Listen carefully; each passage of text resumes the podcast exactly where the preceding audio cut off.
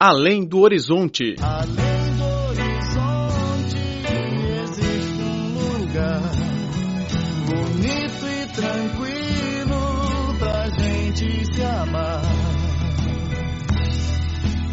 Olá, caro ouvinte, bem-vindo a mais uma edição do Além do Horizonte. Sou Laura Lee. Ao falar de Florence Nightingale, vem à cabeça de muitas pessoas a imagem de mulher com vestido branco e chapéu de enfermeira.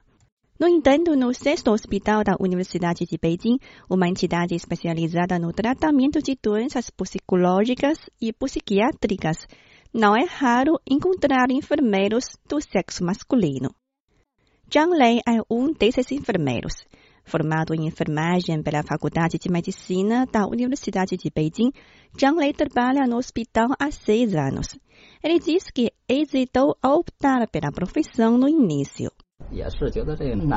Eu também duvidei há muitas profissões para homem, por enfermeiro. O motivo para escolher a enfermagem foi simples. Todas as pessoas eventualmente ficarão doentes e ele poderia dar um mãozinho quando os parentes ou amigos adoecessem. Durante os seis anos que trabalha no hospital, Zhang Lei trabalha na sua maioria no turno da noite. Entrar pela primeira porta, trocar o uniforme e passar pela segunda porta até a enfermaria. O trabalho do dia começa por confirmar o número de materiais de tratamento, cintas de proteção, medidor de pressão arterial, agulhas de costura, lâmpadas de emergência e cortadores de unhas. Se o número for diferente que o registrado, deve-se confirmar imediatamente com os colegas do turno anterior. Guardar aqui os medicamentos, todos com etiqueta, contamos o número todos os dias. Este é Lorazepam. O enfermeiro He Qilong, que trabalha no hospital há 20 anos, foi apelidado pelas colegas de Tio He. Ele diz que quando os doentes apresentam sintomas de distúrbios, os enfermeiros são os primeiros a protegê-los. He Qilong é uma pessoa otimista que gosta de contar histórias. As suas histórias, no entanto, falam de um grupo meio marginalizado, as pessoas com problemas psiquiátricos. No polegar da sua mão direita resta até hoje um vestígio de ferida causado pela mordida de uma doente. Limpei, desinfectei e coloquei um curativo. Na manhã do dia seguinte, a enfermeira-chefe viu a ferida e me mandou tomar uma vacina antidedânica. Não é uma coisa grande, é bem comum entre nós. Na escola, os enfermeiros estudam cuidado médico de forma geral e nenhum deles tem a especialidade psiquiátrica. Com as experiências acumuladas no trabalho, eles se tornam cada vez mais profissionais.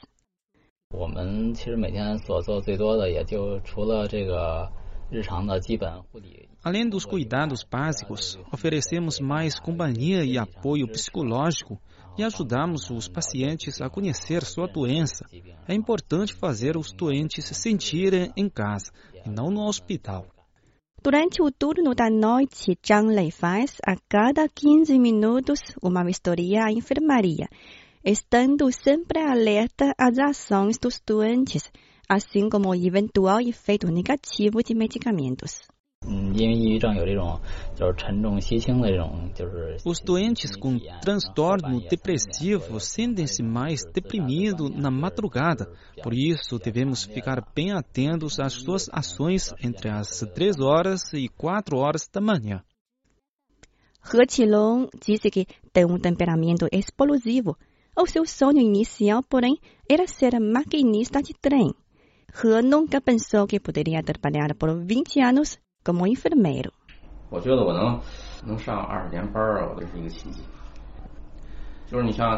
Acho que é realmente um milagre poder trabalhar por 20 anos como enfermeiro. Os doentes com transtorno obsessivo compulsivo podem lavar as mãos por uma hora e eu sempre os acompanho. O meu temperamento já mudou muito. Apesar dos enfermeiros nem sempre serem respeitados como médicos, eles nutrem um orgulho pela profissão, porque são eles que mais têm contato com os doentes. Os médicos vão fazer uma prescrição como se fosse um comandante dando ordem. E nós, enfermeiros, somos as pessoas que materializam essa ordem, cumprindo a missão com alta qualidade. Cinemania, a paixão da China pela sétima arte.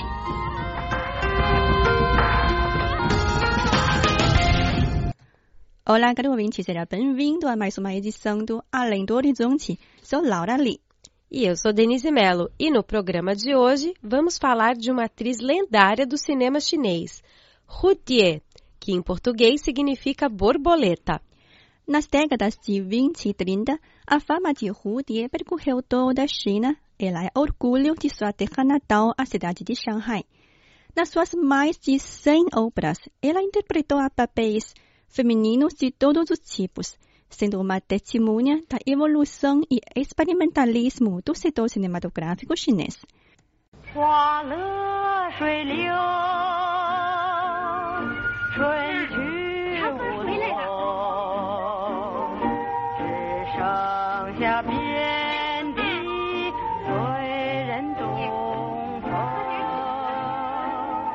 A história lendária de Die não se restringe à sua beleza e carreira profissional, mas também com o relacionamento que manteve com um político relevante do período, inclusive a filha da atriz, que acaba de ser casada com o ex-presidente do partido Kuomintang, 49 anos mais velho que ela.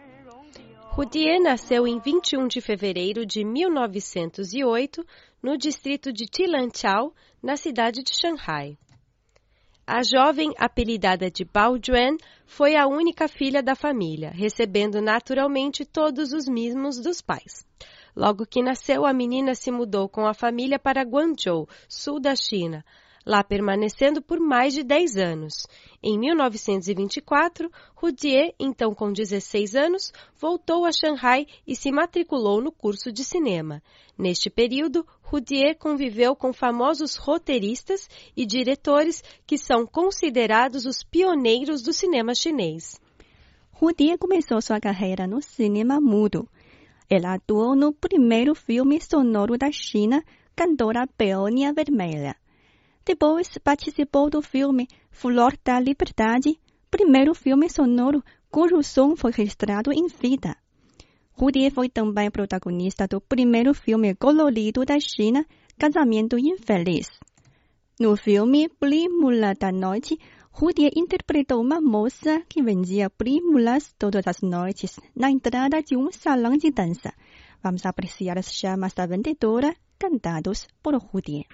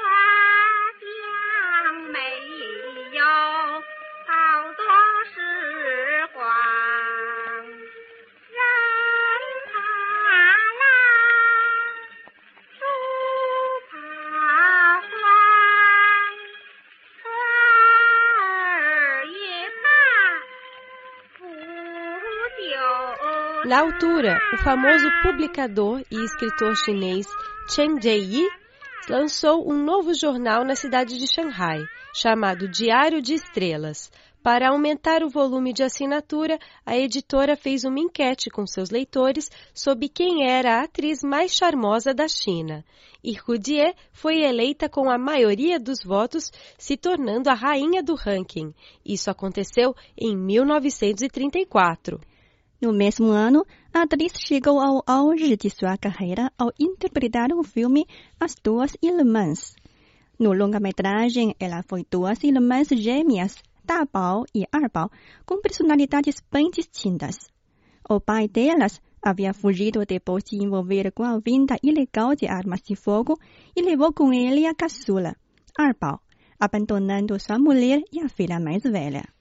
Passaram-se dez anos, a irmã mais velha, Da Bao, junto com seu marido e a sua mãe, foram tentar a sorte na cidade grande. Ela foi recomendada para servir como uma ama de leite na casa de um militar, cuja concubina era exatamente a sua irmã mais nova. Porém, até então as duas não se conheciam. A sonora que vamos ouvir é uma conversa entre as duas irmãs quando se encontraram pela primeira vez na casa do militar. Arbal, uma mulher rica e cruel, pergunta a Dabao sobre o nascimento de seu filho e manda a empregada que leve Dabao para tomar banho e trocar de roupa. O jeito de falar de Dabao e Arbal evidenciam autenticamente o abismo social entre elas e as personalidades completamente diferentes. 你姓什么呀？我姓林。你那孩子生下来多少日子了？一个多月。好，就留在这儿试试看。香儿，哎，谁见来的告诉他，过一个礼拜来讲工去。你先带他去洗个澡，找点干净的衣裳给他换上，把这儿的规矩都告诉他吧。啊，是了。 Para curar o marido que se feriu no canteiro de obras, Dabao pediu dinheiro a Arbal, mas foi humilhada pela mesma. Dabao acabou furtando um colar de ouro do bebê de Arbal e matou acidentalmente a cunhada da patroa que a flagrou. Dabao foi presa. No dia do julgamento, a mãe foi visitá-la na prisão e se encontrou com seu marido que não via há anos. O homem, para adquirir hierarquia e riqueza, tinha vendido a caçula para um rico militar e foi concedido em troca um cargo no tribunal. No final do filme, Arbal fica sabendo de toda a história, reconhecendo a irmã mais velha e decide salvá-la. O filme, porém, não tem um desfecho claro. Acaba com a gêmea e a mãe se deslocando para o carro de Arbal. A vida de Rudi ficou ainda mais em evidência pela relação que manteve com um importante político do governo nacionalista. Durante a invasão japonesa, no final da década de 30, Rudi e seu marido fugiram para o sul da China e perderam no caminho mais de 30 caixotes com seus bens.